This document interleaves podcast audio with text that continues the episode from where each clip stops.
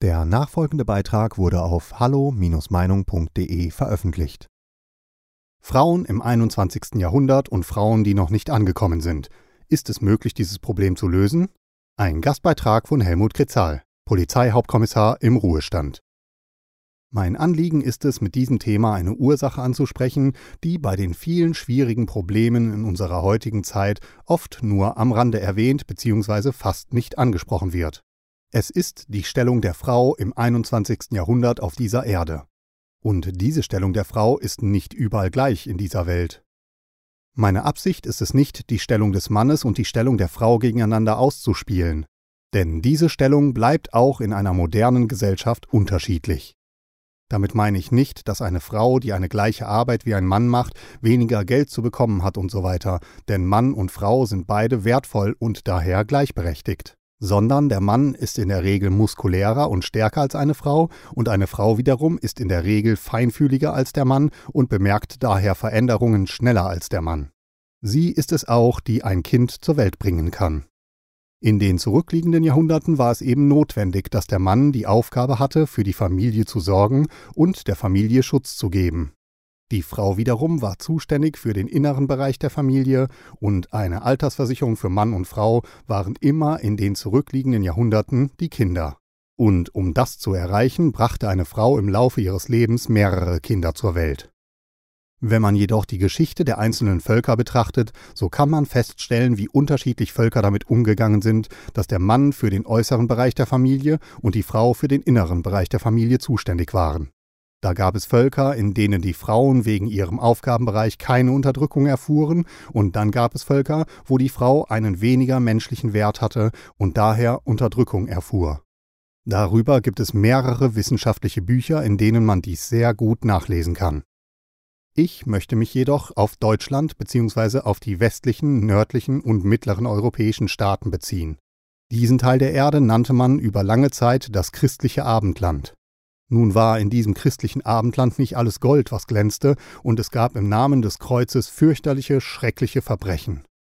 Ebenso gab es gegenüber den Frauen Misshandlungen und Unterdrückungen, so dass die Frauen oft in der menschlichen Gemeinschaft auf der untersten sozialen Stufe standen.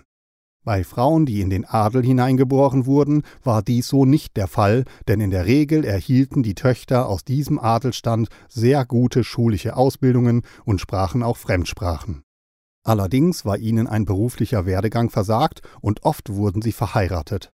Die Frauen, ob in den Adelstand oder in einfache Verhältnisse hineingeboren, waren jedoch mehr oder weniger letztendlich abhängig von den Männern. Und nun geschah ein Ereignis in den deutschen Ländern, was zunächst die alte Welt veränderte. Martin Luther brachte seine Thesen in die Öffentlichkeit. Dies war der Anfang der Reformation. Und da, wo die Reformation wirkte, veränderte sich auch die Stellung der Frau. Sie wurde wieder wertgeschätzt und nicht auf die Seite gestellt. Hier dürfen wir auch als Beispiel an die Ehefrau von Martin Luther denken, die ihren Mann in seiner Aufgabe stark unterstützte und doch beruflich sehr erfolgreich war. Allerdings war dies nur ein Anfang der Veränderung in Bezug auf die Stellung der Frau. In den Ländern, wo die Reformation nicht wirkte, kam es für die Frauen nicht zu solchen Veränderungen. Danach gab es immer wieder in Europa politische Situationen und Ereignisse, die dazu führten, dass die Frau Stufe für Stufe auf der sozialen Leiter nach oben steigen konnte. Allerdings hat dies Verfolgung, Gefängnis und Blut gekostet. Aber das Ergebnis sehen wir heute, wobei der zurückgelegte Weg zum Heute fast vergessen ist. Mädchen bekommen Schulausbildung, junge Frauen können studieren, Frauen können den Mann heiraten, den sie möchten, können entscheiden, wie viele Kinder sie haben möchten, und sie können einen Beruf erlernen und Geld verdienen. Aber es geht noch weiter. Frauen in Deutschland, aber auch in anderen europäischen Ländern können auf die Straße gehen mit kurzer Hose oder langer Hose, mit kurzem Rock oder langem Rock, mit kurzem Haarschnitt oder langem Haar, und sie entscheiden dies aus eigener Verantwortung. Ist dies nicht klasse? Ich bin Vater von zwei erwachsenen Töchtern und finde dies klasse und nenne es Freiheit in Selbstverantwortung. Aber diese Freiheit in Selbstverantwortung haben nicht alle Frauen auf dieser Welt. Es gab eine Zeit in Europa, wo auch die europäischen Frauen in ihrem Leben zur sozialen Altersabsicherung mehrere Kinder zur Welt brachten, aber dies war auch oft mit Not und Elend verbunden. Die Kindersterblichkeit war groß und der Hunger war ein ständiger Begleiter in einer solchen Familie. Dies änderte sich, als Frauen Bildung bekamen, Berufe erlernen konnten und auch eigenes Geld verdienten. In der Regel hat die heutige moderne Frau ein oder zwei Kinder, selten ist sie eine Mutter von drei Kindern. Aber in vielen Teilen dieser Welt, in Afrika, im asiatischen Raum und in Südamerika, finden wir diese modernen Familienverhältnisse nicht. Dort sind die meisten Frauen nicht im 21. Jahrhundert angekommen. Festgehalten in Traditionen, Religionen und in ihrer niedrigen Stellung gegenüber dem Mann und ohne Bildung ist es diesen Frauen nicht möglich, aus ihren sozialen Situationen herauszukommen. Weiterhin bringen diese Frauen wegen den sozialen Verhältnissen viele Kinder zur Welt, obwohl Hunger und Krankheit weiter in diesen Ländern um sich greifen. Auch ist die Sterblichkeit der Kinder in diesen Ländern sehr hoch. Trotz dieser Tatsachen nimmt jedoch die Bevölkerung, besonders in Afrika, sehr schnell zu. Diese anwachsende Bevölkerung, die gerade in den Ländern, welche von Armut, Hunger und Unterversorgung besonders betroffen sind, kommt dadurch immer mehr unter einen starken sozialen Druck, den man als Überlebenskampf bezeichnen kann. Und nun gibt es einen Kontinent, beziehungsweise gehört dieser Kontinent mehr zur großen asiatischen, russischen, sibirischen Landfläche, wo es für die Menschen Wohlstand gibt und die Bevölkerung ständig abnimmt. Und dies ist Europa. Daher erleben die Menschen in Europa nun seit Jahren, besonders in Deutschland, wie sich immer mehr Menschen auf den Weg nach Europa machen, um dort an einem sinnvollen Leben in Wohlstand teilzunehmen. Und ohne Zweifel wird dies am Ende nicht gut ausgehen. Bereits vor 50 und 60 Jahren wurde von den europäischen Staaten, besonders von Deutschland, viel Geld in diese von Not gezeichneten Ländern gebracht, um die Situation zu verändern. Und dies jährlich. Diese Hilfen haben die Überschrift Entwicklungshilfe. Des Weiteren erfolgen jährlich große Spendenaktionen wie zum Beispiel Brot für die Welt und so weiter in diese Länder. Und unter dem Strich hat sich jedoch nichts geändert. Ja, die Not ist noch größer geworden, auch wenn an einzelnen Orten den Menschen geholfen werden konnte. Viel Geld, das den Regierenden dieser Länder überwiesen wurde, um Abhilfe zu schaffen, kam letztendlich bei der Bevölkerung nicht an. Die meisten dieser Länder sind auch keine freiheitlichen Demokratien.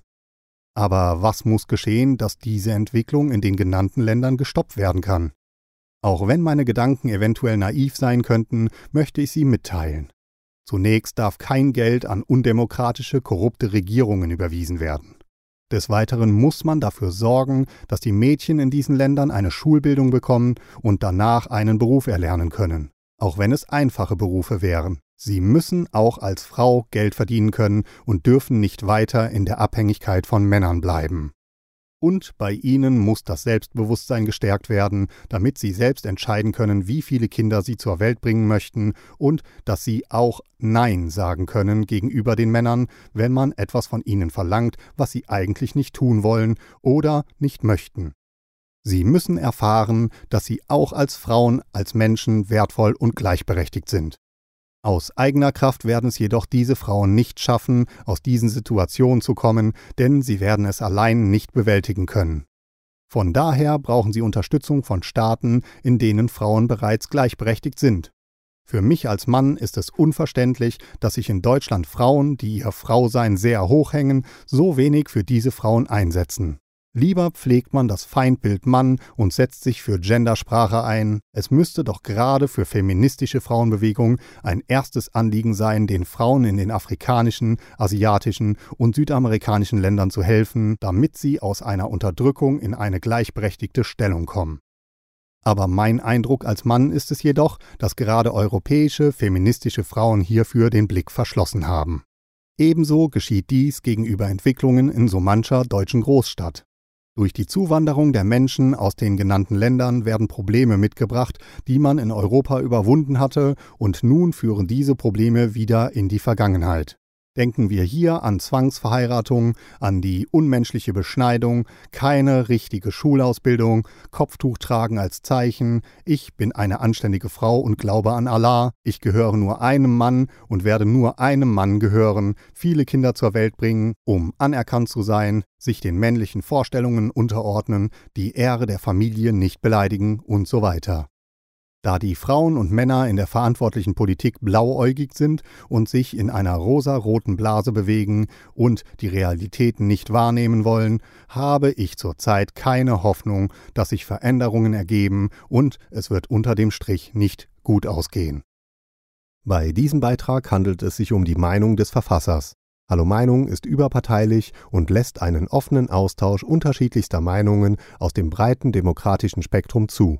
Die Beiträge unserer Leser sind eine Meinung bei Hallo Meinung und geben nicht generell die Meinung von Peter Weber und Hallo Meinung wieder. Liebe Zuhörer, ohne Sie wäre unsere Arbeit nicht möglich. Alle Informationen zu unserer Kontoverbindung finden Sie im Begleittext. Herzlichen Dank für Ihre Unterstützung. Weitere Beiträge finden Sie auf hallo-meinung.de. Wir freuen uns auf Ihren Besuch.